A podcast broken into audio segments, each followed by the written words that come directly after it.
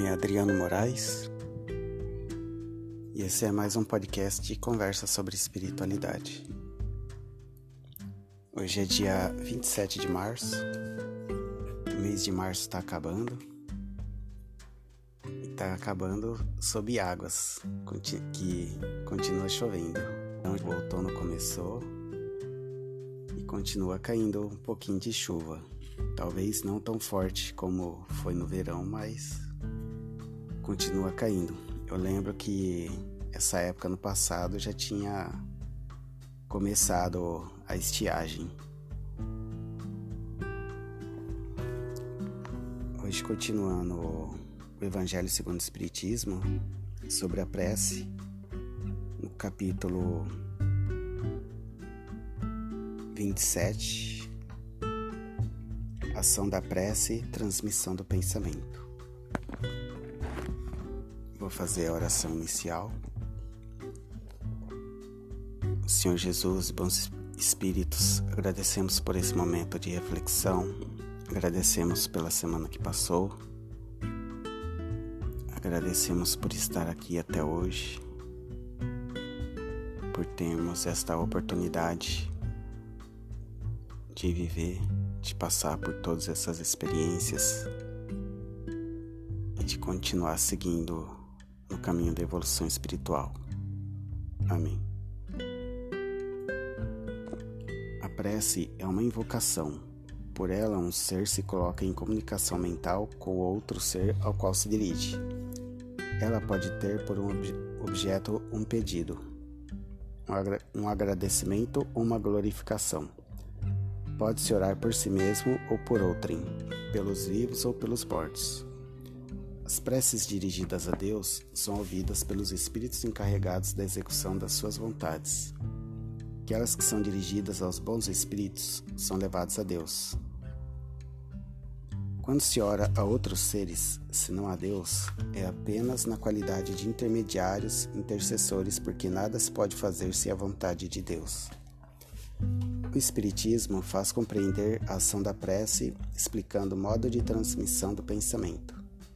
Seja quando ser chamado vem ao nosso apelo, seja quando nosso pensamento alcança. Para se inteirar do que se passa nessa circunstância, é preciso mentalizar todos os seres encarnados e desencarnados, mergulhados no fluido universal que ocupa o espaço, como somos neste mundo, na atmosfera.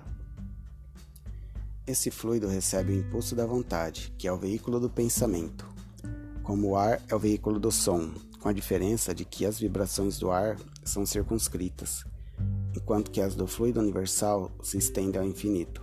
Portanto, quando o pensamento é dirigido a um ser qualquer, sobre a Terra ou no espaço, de encarnado a desencarnado, ou de desencarnado a encarnado, estabelece-se uma corrente fluídica de um para o outro transmitindo o pensamento, como o ar transmite o som. A energia da corrente está em razão do vigor do pensamento e da vontade. Por isso, a prece é ouvida pelos espíritos, em qualquer lugar em que eles se encontrem. Os espíritos se comunicam entre si, nos transmitem suas inspirações, os intercâmbios se estabelecem à distância entre os encarnados.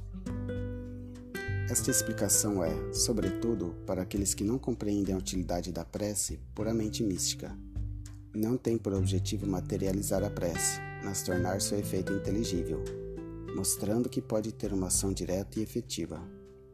Ela, por isso, não fica menos subordinada à vontade de Deus, juiz supremo em todas as coisas, único que pode tornar sua ação efetiva.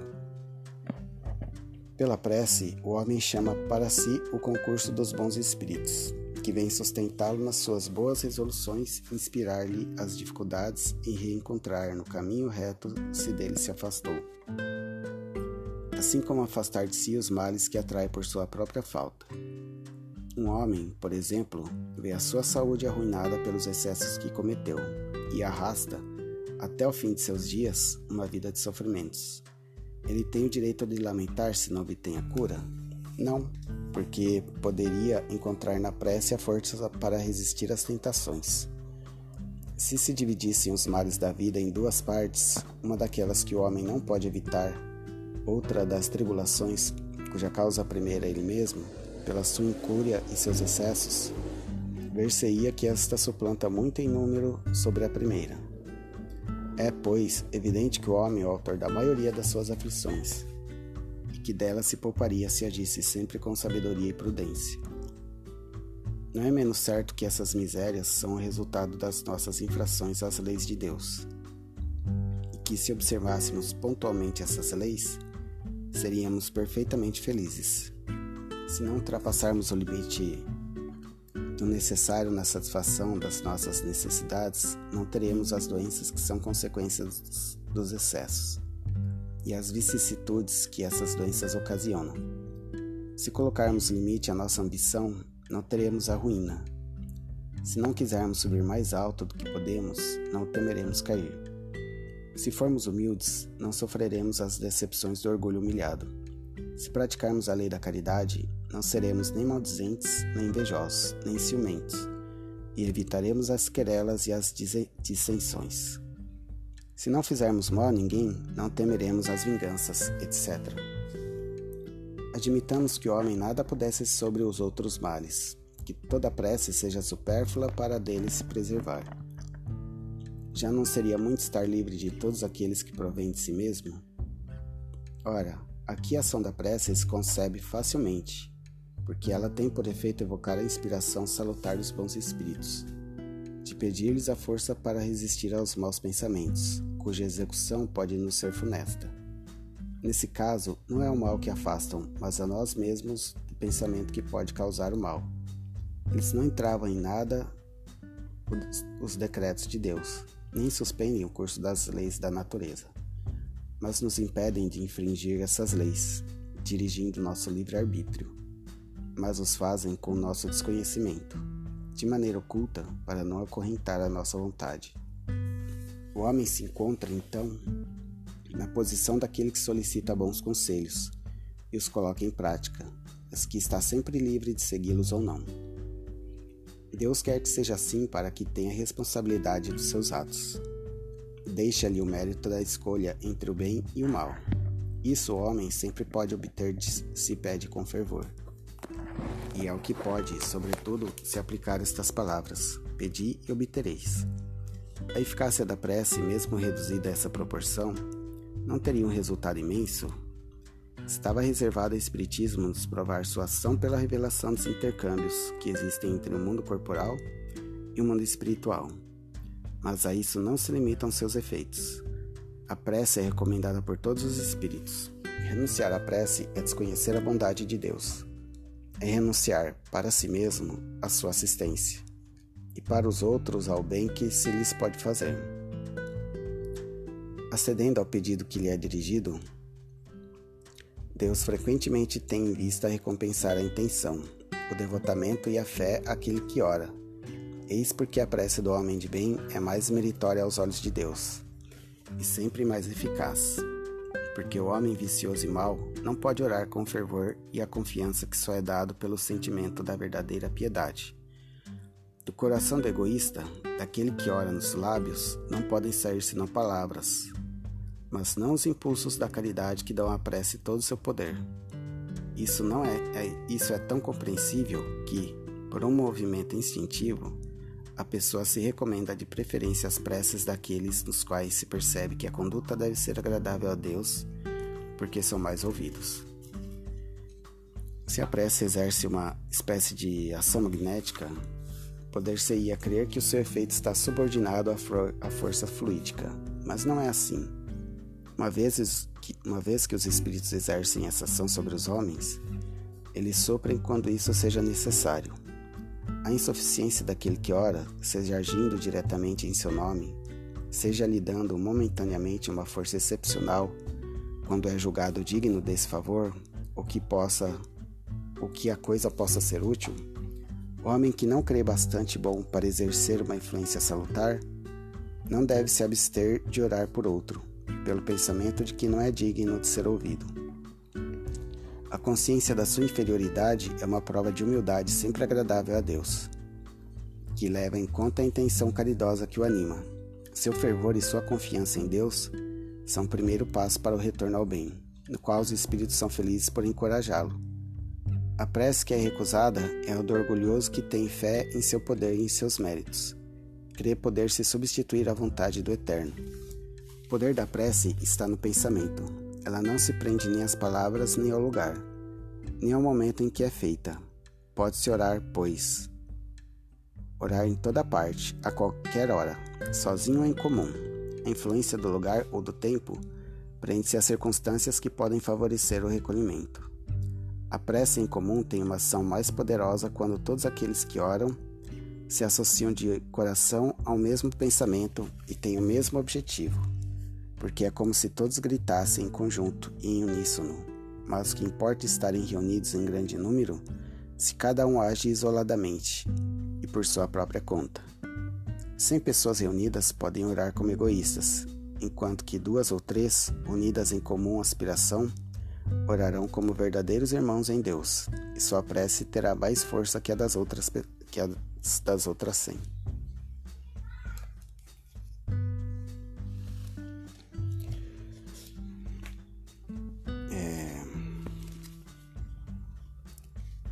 Tem, tem algumas partes interessantes. É, todas as partes são, são interessantes.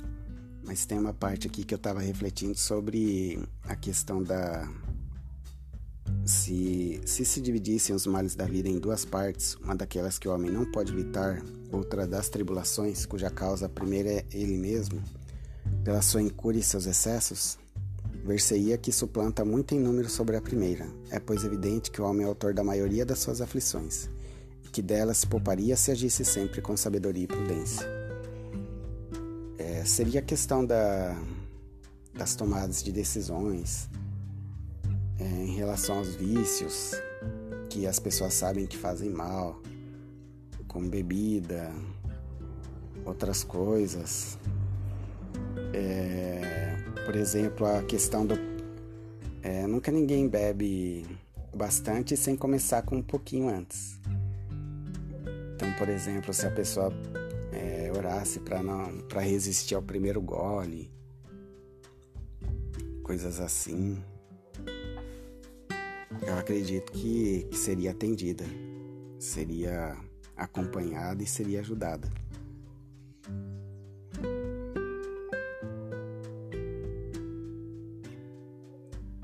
No caso, é, se pode encontrar na prece a força para resistir às tentações.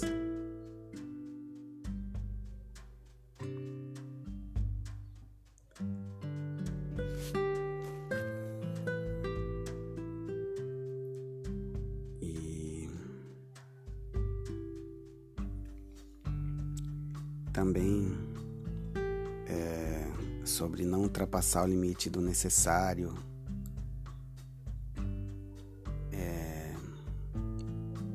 Satisfação das necessidades, para não ter as, as doenças que são consequências dos excessos. E limite a ambição para não cair na ruína. Se não subir mais alto do que podemos, não teremos medo de cair. Se formos humildes, não sofreremos as decepções do orgulho humilhado. Se praticarmos a lei da caridade, não seremos nem maldizentes, nem invejosos, nem ciumentos. E evitaremos as querelas e, e as dissensões. E se não fizermos mal a ninguém, não temeremos a vingança. Então são, eu acredito que a prece ela nos ajuda a, nos manter distante disso, a evitar, porque é, a todo momento na vida a gente vai passar por essas, por esses riscos, essas tentações. Por mais que, que a gente se ache livre, em algum momento a gente vai ser testado. E não é aquela questão de que Deus está vendo, ah, bem sabendo o que você vai fazer. É muito mais em questão de que nós nos veremos. É, que nem. É que nem chamada de vídeo, né? A gente vê a pessoa do outro lado, mas vê é, num quadradinho pequeno a nossa, a nossa imagem também, que a outra pessoa está vendo. A gente vê como a outra pessoa está nos vendo. E isso gera uma reflexão sobre as nossas ações, nossas reações, nossas atitudes. E porque em algum momento nós, nós mesmos seremos nossos é, nossos juízes, nossos julgadores. Então, acredito que, que a prece, prece diária, a prece disciplinada, a prece com bastante fé, ela sempre vai nos ajudar a, a manter o. a nos manter num bom caminho.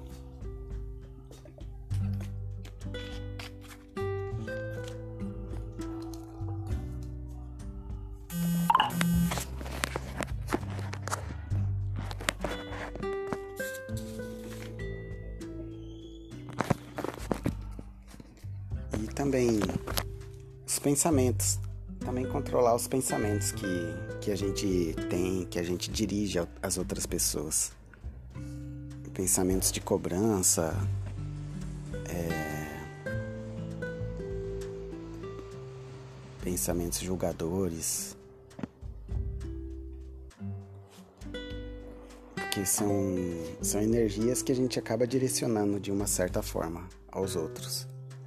Então é sempre bom filtrar o que a gente pensa também, se manter consciente, se manter consciente do lugar que nós estamos, aonde nós estamos agora, quais pensamentos estou tendo. E sempre pedir pelo bem, né? Pelo bem do próximo sempre pedir pelo bem.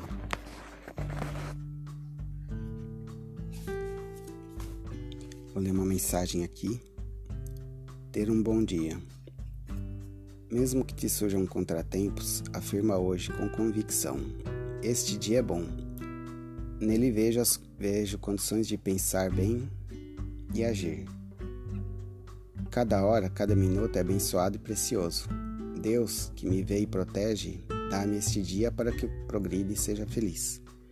Assim, farei das dificuldades um caminho para o meu equilíbrio, do nervosismo um meio de obter a calma e das desavenças uma força para a paz. Estou pronto para amar, descobrir soluções e conviver com pessoas difíceis.